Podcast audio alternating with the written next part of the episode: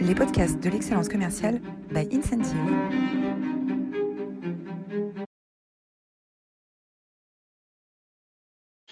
Bonjour à toutes, bonjour à tous et bienvenue dans cette nouvelle édition des masterclass de l'excellence commerciale. Aujourd'hui, nous allons parler de la transformation du métier du manager. Est-ce que le métier du manager a encore de l'avenir? Comment est-ce que l'IA va bouleverser euh, le quotidien des équipes? Euh, Et j'ai l'immense plaisir de recevoir euh, Cécile Dejoux aujourd'hui. Bonjour Cécile. Bonjour. Bonjour à tous. Bonjour Roland. Vous êtes, euh, vous êtes une experte de, euh, de, de, du métier de management, vous êtes directrice de l'Observatoire des transformations managériales. Euh, Gloria euh, fera votre, votre portrait plus complet. Avant de commencer, merci à tous, vous êtes toujours aussi incroyable. vous étiez 180 inscrits la semaine dernière pour parler de meeting, pour parler de meeting, comment est-ce qu'on optimise ces meetings et on allait chercher les exemples de, des plus grands leaders, de Steve Jobs à, à Jeff Bezos, en passant par Sheryl Sandberg de Facebook. Euh, et puis, on va partager euh, également deux frameworks. Un, framework, l'ABCD de l'objectif du meeting, pour avoir euh, des priorités plus claires, et un autre framework qui s'appelle l'IDEA, IDEA, de la prise de notes, pour aider à partager les résultats d'un meeting plus largement, plus efficacement, plus succinctement. N'hésitez pas à retrouver cette masterclass sur votre chaîne de podcast préférée ou sur notre chaîne YouTube. Euh, voilà, cinq nouvelles méthodes pour optimiser ces réunions. C'était euh, la semaine dernière, les masterclass d'excellence commerciale. Et donc aujourd'hui, euh, nous sommes Incentive. Incentive, c'est une application d'accompagnement managérial. On digitalise la relation entre le manager et ses collaborateurs pour permettre aux équipes de réussir ensemble. on a le plaisir de travailler aujourd'hui dans une vingtaine de pays. La plateforme est disponible dans neuf langues euh, pour activer euh, des réseaux de partenaires ou euh, des équipes internes. Voilà pour la page de, publicité. et maintenant, on a le plaisir d'accueillir d'accueillir notre, notre, invité. Est-ce que Gloria, tu peux nous faire le portrait de Cécile, s'il te plaît?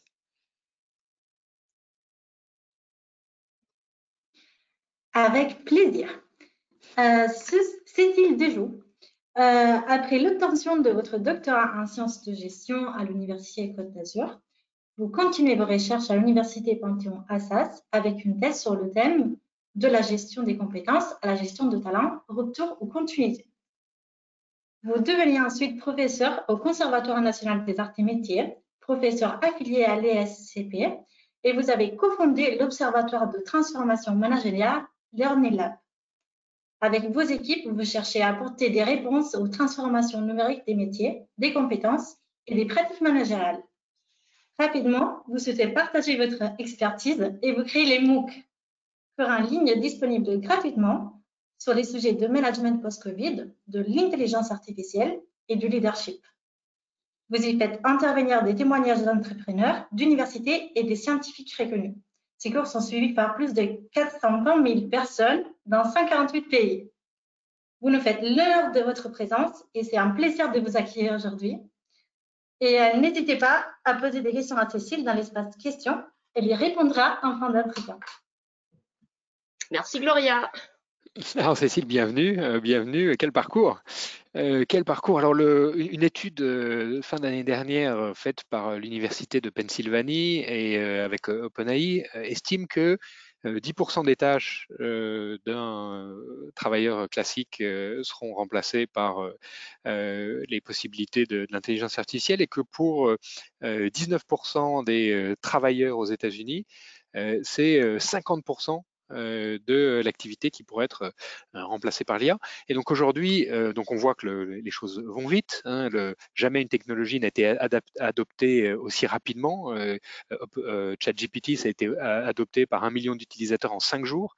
C'est beaucoup mieux que toutes les technologies précédemment. Donc tout ça s'accélère on va essayer de euh, décortiquer ce que ça veut dire pour euh, les managers. Dans une euh, masterclass précédente, on avait vu l'impact pour le, métier de commercial, hein, sa façon, sa capacité à prospecter, à s'organiser, à construire un discours, à faire des présentations.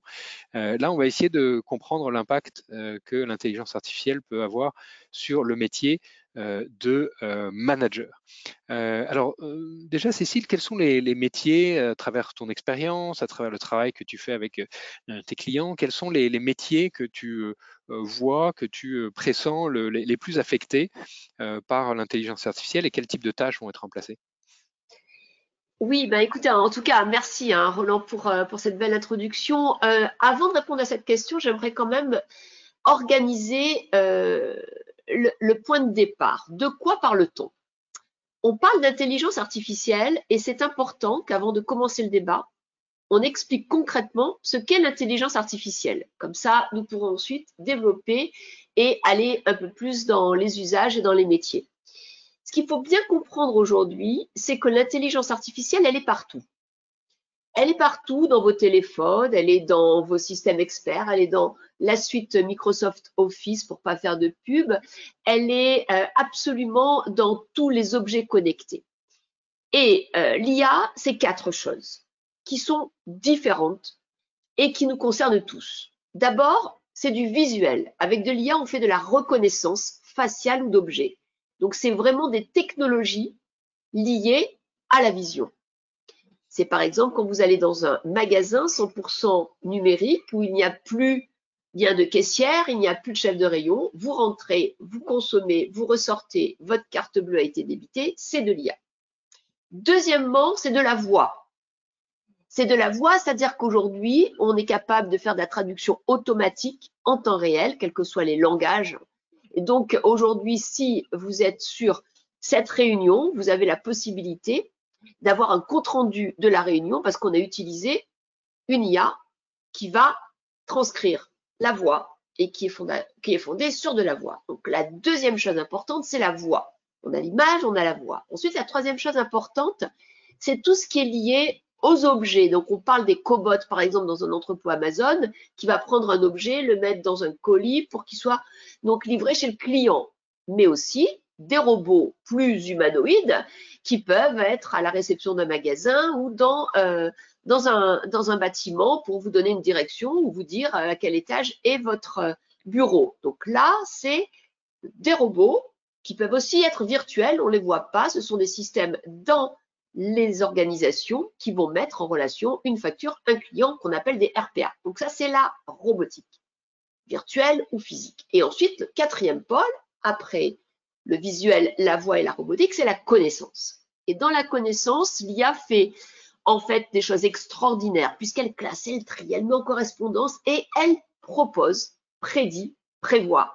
Et là, aujourd'hui, avec ChatGPT, mais il y en a plein d'autres, hein, on a Bloom, on en a maintenant en Chine, etc., tout ce qu'on appelle les IA génératives, casse et disrupte encore plus encore plus les métiers que ce qu'on a pu voir depuis 4 à 5 ans avec l'IA. Et là, on est sur la gestion de la connaissance. C'est-à-dire qu'au lieu simplement de vous donner une connaissance linéaire comme un moteur de recherche qui va vous donner des sites, on vous donne une connaissance construite basée sur ce qu'on appelle des frames et des questions des prompts. Et on va donc euh, créer, là, vraiment, l'IA va vous créer une connaissance grâce à un chatbot qui est tellement structuré que vous avez l'impression que c'est quelqu'un qui va converser avec vous. Et ça, c'est vraiment nouveau. Donc, il faut bien comprendre que l'IA, c'est plein de choses différentes.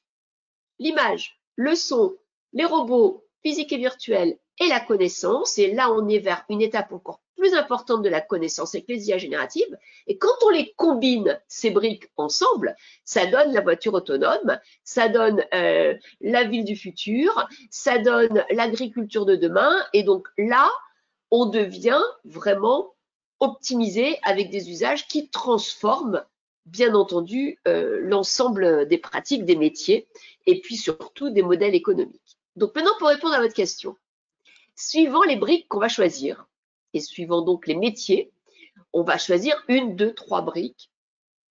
Et donc, ça va bien sûr complètement bouleverser les métiers. Et ça va les bouleverser dans trois directions. Il y a des systèmes d'IA qui vont totalement remplacer des tâches précises.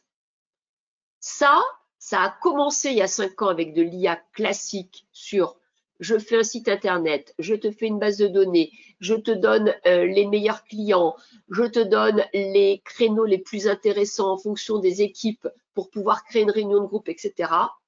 Et ce sont des tâches qui, quelque part, vont être faites de façon répétitive grâce à un apprentissage et vont être extrêmement intéressantes à confier à l'IA. Mais il y en a de plus en plus.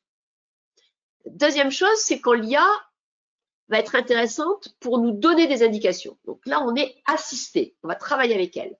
Et là, il y a un boom en ce moment dans tout ce qui est gestion de projet, dans tout ce qui est créativité. C'est assez fantastique parce que l'IA nous permet vraiment d'avoir d'autres d'autres idées, d'avoir d'autres systèmes d'optimisation, d'avoir d'autres façons de créer un livre, une proposition client, etc., grâce aux IA génératives. Donc, remplacer, assister. Et le troisième pôle, c'est augmenter. Alors ça, c'est le plus intéressant. C'est tout ce qu'on ne pourrait pas faire pardon, sans l'IA. Et là, eh bien, il y a des milliers de choses qui arrivent.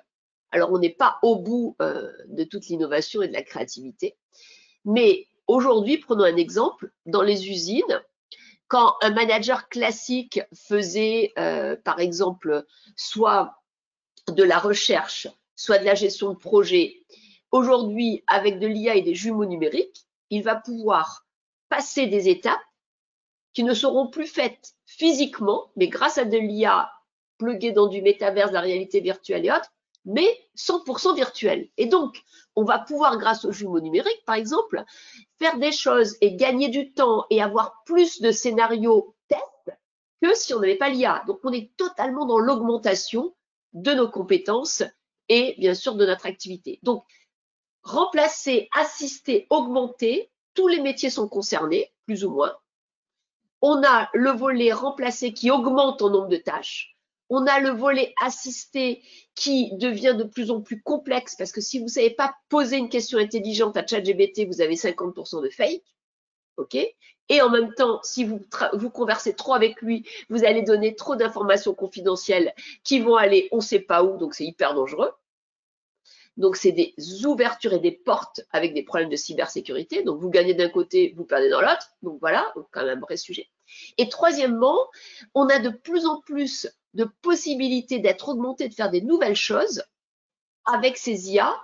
Et donc, prenons, prenons un exemple. Grâce aujourd'hui aux IA, euh, en biologie, on a trouvé des solutions à des problèmes liés à des protéines qui n'avaient pas été résolus alors qu'ils avaient été proposés à des communautés entières d'experts et de chercheurs du monde entier. Et grâce à l'IA, eh bien, on a pu trouver par hasard, mais c'est parce qu'elle nous a aiguillé, euh, les bonnes personnes, les bonnes solutions et on a gagné 10 ans d'un coup. Donc c'est extraordinaire, mais il y a de plus en plus de pièges, de plus en plus de risques. Donc, à mon avis, il faut faire trois choses. Comprendre ce que c'est, acculturer. Deuxièmement, rentrer dans le test, parce que si on ne teste pas, on ne peut pas comprendre ce type de technologie. Et troisièmement, monter en compétence sur ce que j'appelle devenir IA compatible.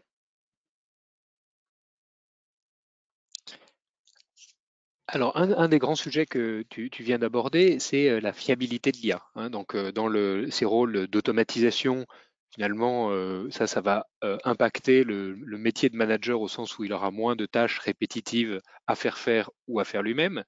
Hein. donc, focalisons-nous sur les deux, sur, les deux objets suivants, l'augmentation, l'assistance et l'augmentation. Euh, dans quelle mesure euh, est-ce que l'IA est fiable? On voit euh, beaucoup d'anecdotes autour de ChatGPT, de d'exposés extrêmement clairs, extrêmement structurés et complètement faux générés par l'IA générative. Comment est-ce qu'un manager peut se protéger contre ou, ou renforcer la fiabilité de l'usage de l'IA générative?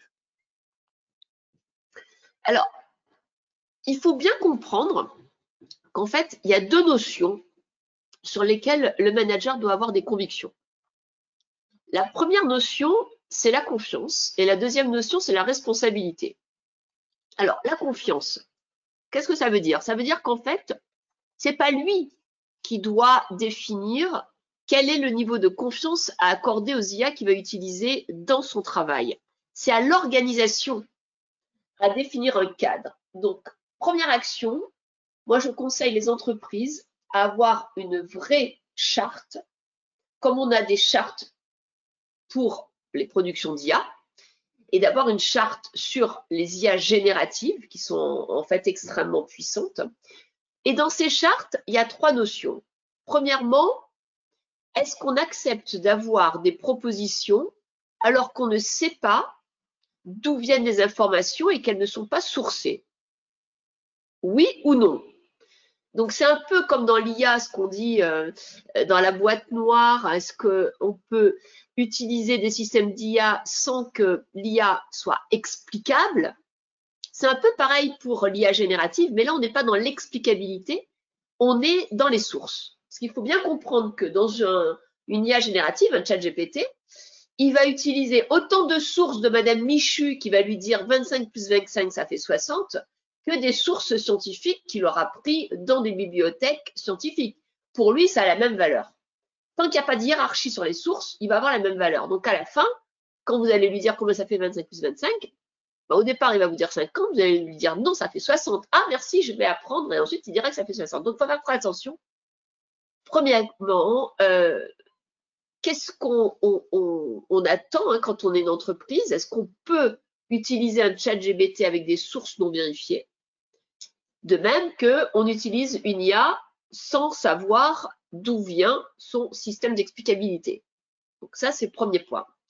Dans la charte, à mon avis, il y a un deuxième point. C'est il faut dire à chaque fois qu'on utilise une IA générative ou qu'on utilise de l'IA. C'est-à-dire qu'il y a de la transparence. Moi, ça ne me pose aucun problème d'utiliser des IA génératives ou de ChatGPT, mais il faut que je sache. En interne, il ne faut pas que j'ai l'impression que le compte-rendu, le mémo ou autre, il soit fait par euh, mon collègue Robert, parce que je sais que mon collègue Robert, il va vérifier, il va trianguler, ou si c'est fait par euh, mon, mon, copain ChatGPT. Il faut le savoir. Donc, le deuxième critère, après euh, la, source, c'est la, transparence. Il faut qu'il y ait voilà, fait avec ou par ChatGPT. Et le troisième point, me semble-t-il, c'est qu'il faut évaluer la performance ensuite. Donc, dans la charte, il y a, à mon avis, ces trois points. Donc, évaluer la performance, c'est euh, être capable de voir quels sont les coûts cachés de cette utilisation. Alors, les coûts cachés, on pourra en parler tout à l'heure. C'est que de toute façon, tous ces systèmes, ils utilisent de l'énergie. Et ils sont contre le développement durable. Donc, qu'est-ce qu'on fait? On investit dans le développement durable. Dans un côté, on est face à des normes ESG, on est Planet Care et on est socialement responsable. Et à côté, on va développer à fond des systèmes d'IA génératifs. Donc, voilà, euh, bon, faut être clair, quoi. On investit où, comment, jusqu'à quel niveau, et euh, donc, est-ce que c'est performant ou pas? Donc, ces trois niveaux me semblent indispensables dans une charte. Voilà, déjà. Un, ça, c'est la confiance. Donc, la confiance, ça passe par une charte, et ça passe avec ces trois niveaux. Donc, explicabilité, source, transparence et coût performance par rapport à sa stratégie de développement durable. Deuxième concept, c'est la responsabilité. Une fois que je suis dans le cadre de mon entreprise, que je suis au courant de la charte, que je sais quels sont les principes avec lesquels on me demande de travailler, je suis en responsabilité. Et quand je suis en responsabilité, ben, j'ai trois actions en tant que manager. Un, je dois savoir prendre des décisions.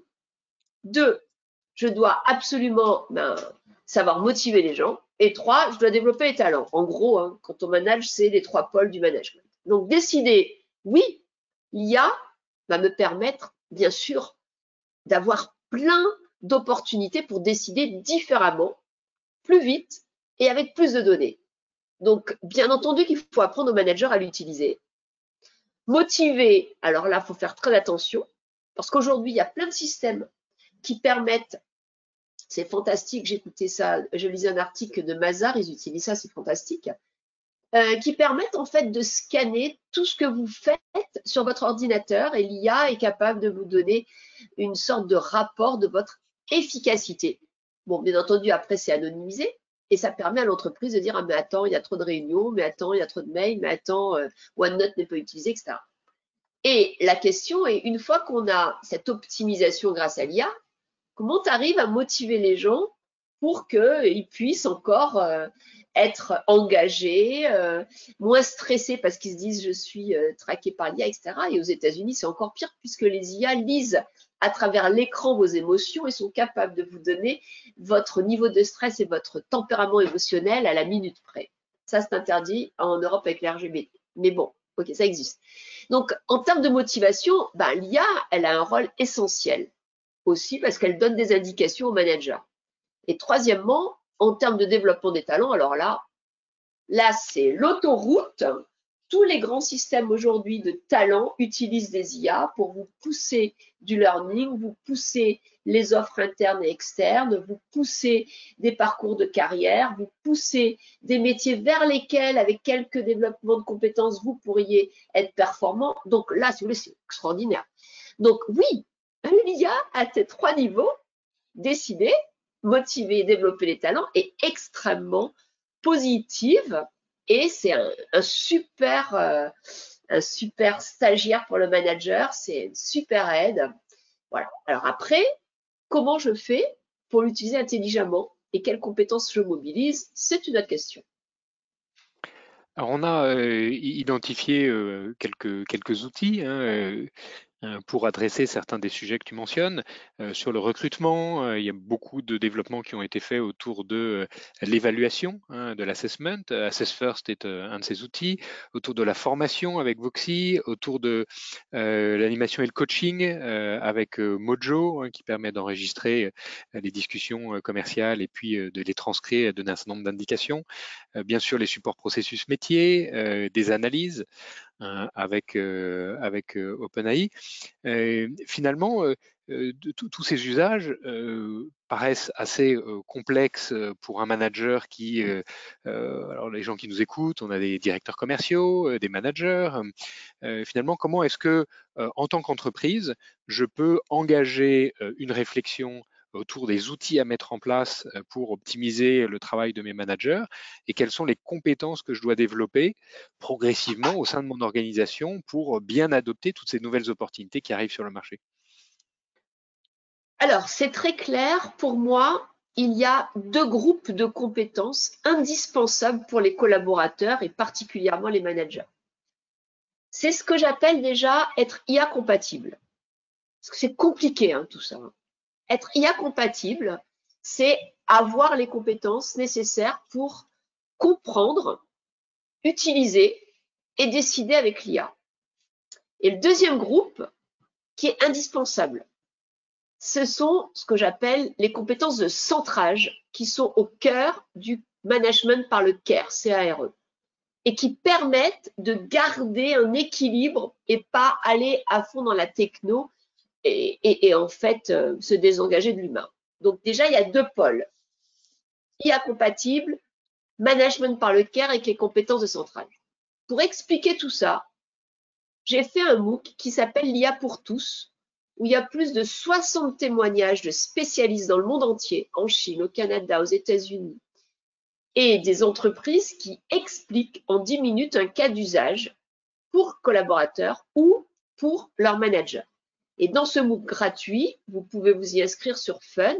Vous avez des capsules qui expliquent comment on est IA compatible, quelles compétences et des cas d'usage. Premièrement. Deuxièmement, comme c'est un sujet qui évolue, j'ai une chaîne YouTube qui s'appelle Ce site de joue avec une playlist. Et dans cette playlist, vous avez une playlist sur les tendances et vous avez une playlist sur les cas d'usage en IA. Par exemple, la semaine passée, on diffusait le cas de, du directeur de l'IA à la Poste.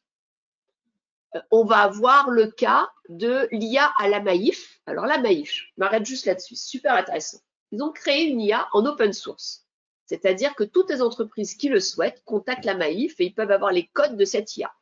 Cette IA elle a un objectif, c'est que tous les mails qui arrivent des clients, des usagers de la Maïf puisse être distribué à la bonne personne dans la Maïf. C'est quand même un truc génial. Donc, c'est-à-dire que si c'est une fuite sur l'eau, une demande de certificat de scolarité, un problème euh, de, je sais pas moi, de voiture et autres, c'est dispatché à la bonne personne. Et donc, en fait, cette IA, elle la fait gagner un temps énorme, des coûts énormes, et elle s'appelle Mélusine et elle est euh, hyper maintenant euh, utilisée dans, plein de grands groupes, dans des PME, puisqu'elle permet d'ordonner une requête usagée à un service fonctionnel. Donc, euh, pour moi, ce qui est important, c'est vraiment l'acculturation avec le MOOC, la chaîne YouTube, et tous les jeudis, à midi et demi, il y a une nouvelle vidéo qui est euh, sur les leaders de la transformation autour du management, de l'IA et du care management. Ça, juste, juste, après, juste après les masterclass de l'excellence commerciale, le MOOC de Cécile de le pardon euh, euh, le podcast de Cécile Dejoux sur sur l'IA. C'est parfait, le timing est idéal. Exactement. Donc le mieux c'est de s'inscrire, de vous abonner à mon LinkedIn ou de s'inscrire à la newsletter. Il y en a une fois par mois qui est sur céciledejoux.com. Alors maintenant, concrètement, dans les compétences pour être IA compatible, c'est très simple, il y a quatre niveaux. Premier niveau, il faut comprendre le vocabulaire, parce qu'on rentre dans de nouveaux champs. Euh, moi, je n'ai pas fait des études poussées en mathématiques, et dès que j'ai commencé à rentrer il y a dix ans dans le champ de l'IA, c'est quand même un monde. Donc, il faut comprendre le vocabulaire, comprendre l'univers, et comprendre qu'en fait, dans ce monde, ce qu'on croyait vrai, le vrai faux n'existe pas. On est dans un monde de la probabilité. Donc, on est dans le monde de Madame Météo. On va vous dire que demain il pleut, mais c'est vrai à 80%. Peut-être qu'il fera beau, en fait. Donc, ça, c'est quand même complètement différent dans l'approche. Donc, le vocabulaire, l'univers. Ensuite, il va falloir, c'est très important, comprendre tous les biais. Il y a plein de biais qui sont pleins de pièges liés à l'IA en fonction des quatre technologies que je vous explique au départ. Et il ne faut pas rentrer dedans. Parce que si vous tombez dans le biais, c'est mort. OK? Et puis ensuite, il y a comment vous allez apprendre, vous, des IA, très important, comment vous allez converser avec un chatbot et comment, en fait, vous allez la contrôler. Est-ce qu'à un moment donné, vous êtes capable d'arrêter le système quand vous voyez que ça dérive? Parce qu'un des gros problèmes, c'est qu'en fait, il ne faut pas se faire manipuler et il faut toujours développer son esprit critique quand on est dans ce monde de la probabilité. Parce qu'on peut très bien se laisser embarquer vers des finalités qui ne sont pas les vôtres. Je vous donne un exemple. Il y a beaucoup d'IA dans le service de la finance et euh, on leur donne des objectifs. Par exemple, optimisez-moi telle action, optimisez-moi taux, etc. L'IA, elle est simple, elle n'a qu'un objectif, elle n'a pas de conscience, donc elle va tout faire pour réussir son objectif. Mais quitte à créer une crise financière, elle s'en fout. Hein. Donc c'est là où l'humain est euh, vraiment indispensable, puisque lui, ben, vous le savez tous, dans la décision, parfois il y a des décisions qui sont plus politiques que rationnelles, et pourtant il faut prendre l'aspect politique. Donc l'humain, il est là pour accompagner la bonne direction et pour dire bon ben là ça va trop loin ou là c'est pas le bon timing et donc on limite la machine. Donc tout ça, c'est ça être IA compatible, c'est le vocabulaire, c'est l'univers, c'est à comprendre les biais, c'est comprendre comment on débranche, être capable d'accompagner quelque chose qui peut aller plus vite que notre pensée. Et ensuite, c'est très important de tester et de voir avec ses équipes qu'est-ce qu'on décide de laisser à l'IA faire avec elle ou faire grâce à elle pour lâcher prise. Mais pour lâcher prise, il faut que à côté, il y ait une contrepartie. Et cette contrepartie, il faut la construire. Et c'est là où il y a tout l'aspect innovation lié à l'IA comment on fait évoluer les référentiels, comment on fait évoluer les métiers, comment on fait évoluer les usages. Et c'est très important d'en parler en amont ben, pour pas qu'il y ait des pots de banane, parce que la pire des choses qu'on voit dans les entreprises, c'est quand il n'y a pas d'acculturation à l'IA, pas de problème. Hein. Les gens, ils se font avoir une fois, puis la deuxième fois, ils mettent une peau de banane, et puis la troisième fois, l'IA ne marche plus. Donc, en fait, pour ne pas arriver à des situations contre-productives qui coûtent de l'argent, il vaut mieux discuter, co-construire et arriver à une solution optimisée. Et deuxièmement, quand on a bien compris qu'est-ce que c'était être IA compatible, ça veut dire qu'on va pouvoir travailler avec tous les métiers liés à l'IA. Alors là, il y en a plein. Les data ingénieurs, euh, les data scientists, maintenant on a euh, les UX experts, les UX writers, enfin bref, tous ces liés liés à l'agile et à la programmation. Et pour pouvoir travailler avec eux, et vous, vous êtes manager et vous leur dites, voilà, j'aimerais mettre ce logiciel qui contient de l'IA, comment on peut travailler ensemble pour que vous m'expliquiez comment il fonctionne, comment on se forme et quels sont les trois manips qu'il faut faire et qu'il ne faut pas faire. Ben, déjà que ça, je peux vous dire qu'il faut passer par l'étape d'avant, parce qu'autrement, vous n'allez pas y arriver. C'est quand même un autre monde. Et là, l'idée, c'est que les managers, les gens des métiers, puissent travailler avec des spécialistes d'IA en comprenant leurs schémas mentaux, leur mode de fonctionnement, leur vocabulaire, les risques, et en posant les bonnes questions. Et c'est pour ça qu'il faut être acculturé à être IA compatible. Et ensuite, quand vous êtes des managers et que vous êtes avec des équipes humaines pour l'instant, même si bientôt ça sera peut-être plus le cas, et qu'on sera tous dans le métaverse avec nos avatars et avec euh, nos, doubles, mais pour l'instant, vous êtes beaucoup quand même avec des humains, il va falloir développer un équilibre avec ces fameuses compétences de centrage. Et là, ça veut dire quoi? Ça veut dire reprendre le pouvoir sur le temps, reprendre le pouvoir sur les priorités, être capable de focaliser son attention, être capable de développer sa mémoire, être capable de savoir où est son énergie. Parce que tout ça, c'est ce que nous vole l'IA. L'IA, vous le voyez bien avec votre téléphone quand vous êtes sur un réseau social, elle veut que vous restiez le plus longtemps possible. Elle veut que vous soyez le plus en plus actif et elle va vous pousser plein de choses. Et donc, tout ça vous vole votre temps, votre attention et développe des maladies, développe des stress numériques, développe des façons de travailler complètement différentes. Et donc, pour pouvoir être au mieux dans votre équilibre personnel et professionnel, il faut apprendre à compenser. Donc, il faut compenser intelligemment, ne pas se bloquer et être capable de piloter les deux manettes, le numérique, l'innovation technologique les compétences humaines liées aux compétences de centrage et à ce que j'appelle le care management. Ça veut dire quoi? Ça veut dire qu'il faut s'occuper de soi, le self-care, de son équipe différemment, c'est le team care, et avoir un impact sur la planète, le planète care, parce que sans ça, demain, ben, nos organisations, elles pourront plus fonctionner. Le self-care, le team care, le planet care, quelle merveilleuse conclusion pour cette, euh, cet entretien. Cécile, on a surtout pas envie d'avoir un jumeau numérique. Heureusement que tu étais là avec nous, euh, bien humaine et, pleine de passion.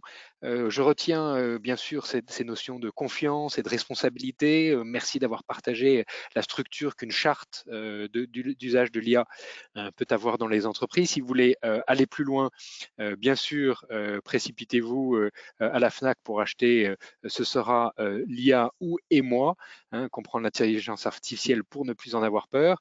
des workshops, on y trouve des workshops à mener avec vos équipes hein, pour autour de découvrir l'IA, découvrir les usages, concevoir l'entreprise IA driven, quelle posture managériale, repenser son métier avec l'IA, trouver des nouveaux équilibres.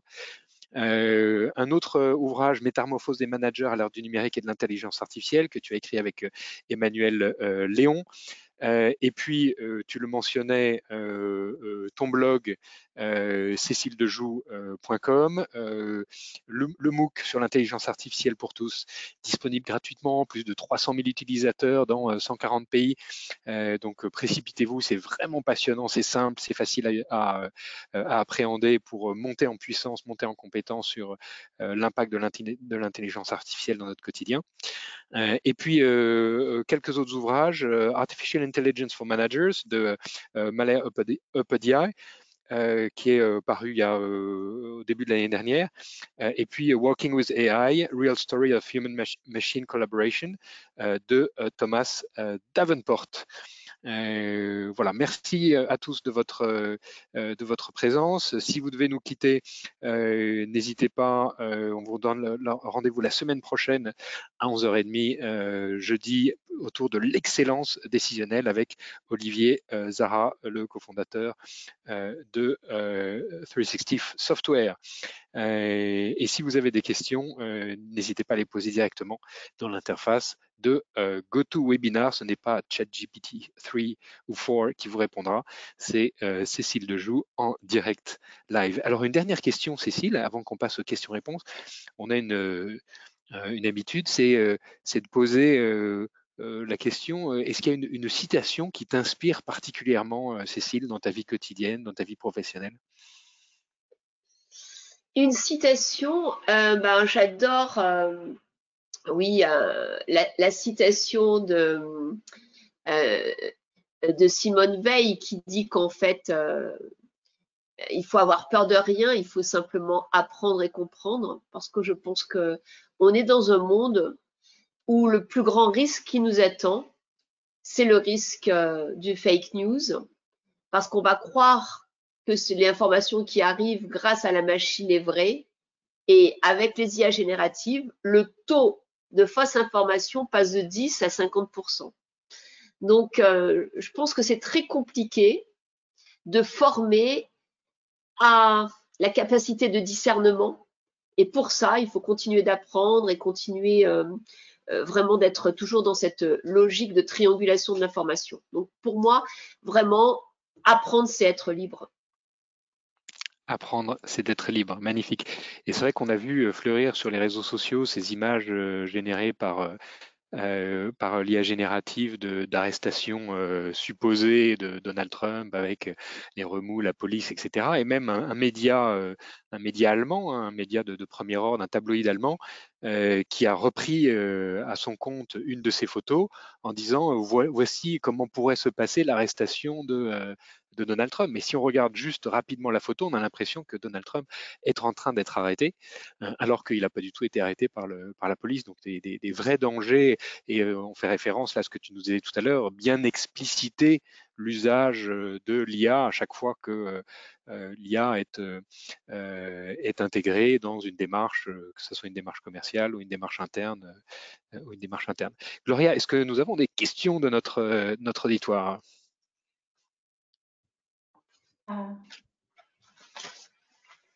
Oui, voilà, beaucoup de questions. Euh, tout d'abord, Anne euh, remercie pour cet éclairage pertinent et si bien illustré. Elle dit que c'était passionnant. Ensuite, les questions. alors, question de François. Quelles tâches vont être remplacées par l'IA J'ai pas compris, Laura, quelles Quelles tâches, pardon, quelles tâches vont être remplacées par l'IA alors François, vous le voyez déjà, quand vous arrivez euh, à la poste, il euh, n'y a plus personne, hein, on n'est que face à des guichets. Quand vous arrivez euh, dans un supermarché 100% numérisé, il n'y a plus personne. Donc toutes les tâches qui sont en fait liées à du classement, du tri, de l'organisation, ce sont des tâches à risque. Mais ce sont des tâches qui concernent aussi bien ce qu'on appelle l'école bleue que l'école blanc. Et toutes les tâches liées à la créativité peuvent aussi être remplacées par l'IA. On le voit aujourd'hui, il y a des IA qui peignent, qui font des tableaux, euh, qui font euh, des blogs, euh, qui font des, des, propositions même de contenu de cours, etc. Donc, moi, je pense qu'en fait, à terme, plus de 60 à 70% des choses pourront être faites par des IA, mais ce n'est pas la question. La question, c'est comment l'humain peut faire des choses que l'IA ne peut pas et ne saura jamais faire. L'humain, il peut casser la routine. L'humain, il peut mettre des choses, euh, par exemple, euh, dans, une œuvre, euh, casser complètement le style. Voilà, vous faites une magnifique œuvre, vous mettez un splash d'une peinture, c'est une autre œuvre, et ça, c'est qu'un humain qui peut avoir cette idée. C'est pas une IA.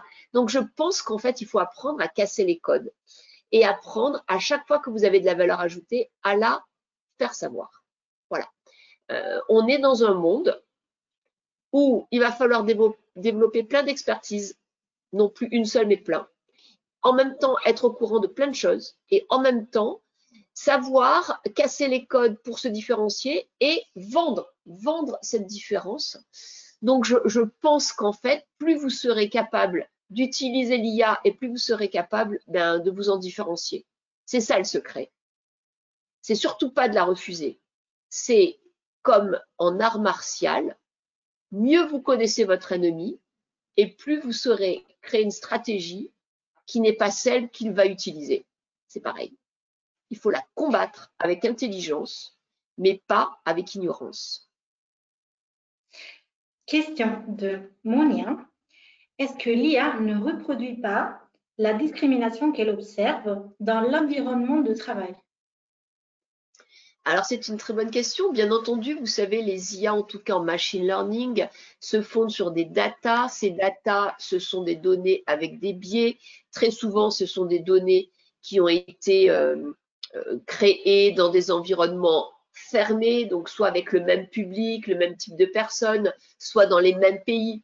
Ce qu'il faut bien comprendre, c'est que les IA élevés, nourris avec des données 100% chinoises et des IA nourris avec des données 100% américaines, idéologiquement, c'est pas la même chose.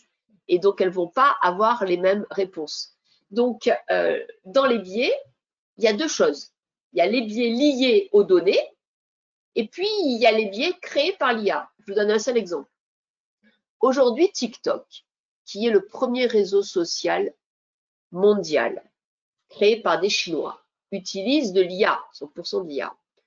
En Chine, l'IA n'est que focalisée sur des données de connaissances. Et les enfants qui utilisent, les petits Chinois qui utilisent TikTok, ils apprennent comment, euh, comment se comportent les atomes, les génomes, l'histoire, etc. Les petits enfants américains, quand ils utilisent TikTok, eh ben, c'est des vidéos euh, un peu, moins intellectuelles, voire carrément débiles. Il y a une étude à Harvard où ils sont allés voir les enfants ils ont demandé aux petits Chinois qu'est-ce que tu veux faire plus tard? Et les petits Chinois, ils ont répondu astronaute. Et les petits Américains, ils ont répondu influenceur. Donc vous voyez, en créant ces biais, l'IA façonne notre façon de penser et euh, c'est très grave parce qu'en fait, plus vous mettez ces IA dans les mains des enfants et plus vous laissez en fait des IA façonner la façon de penser. C'est pour ça qu'il faut être IA compatible et avoir des compétences de centrage pour garder les compétences qui nous permettent d'être libres à penser. Je ne sais pas si j'ai répondu à votre question, Mouna, mais en tout cas, j'ai essayé. Oui, oui, c'était très clair. Euh, question de l'heure. Euh, le fonctionnement de l'IA est lié au traitement d'un grand nombre de données et informations que nous fournissons. Est-ce que nos données sont en sécurité? Bah Alors là, tout dépend comment vous actionnez vos cookies, hein. Sur quel type de site vous allez. De toute façon, dites-vous bien que vous n'êtes jamais en sécurité. Déjà, ça c'est le principe de base, parce que vous pouvez toujours faire l'objet de hackers, de cybercriminels, et il y en aura de plus en plus. Bon.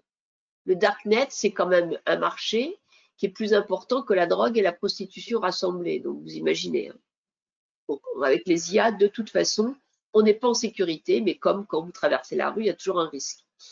Après, il faut avoir des bons réflexes. Et les bons réflexes, c'est à l'entreprise à vous les apprendre en fonction des systèmes qu'elle utilise. Quel type, en fait, de pare-feu il faut actionner? Quel type de message on peut mettre sur telle ou telle apps, où sont hébergés les serveurs, etc. etc. Donc, je pense qu'en fait, ça dépend si vous êtes dans un environnement professionnel ou personnel et qu'il faut toujours avoir deux, trois réflexes personnels. Changer très souvent ses mots de passe.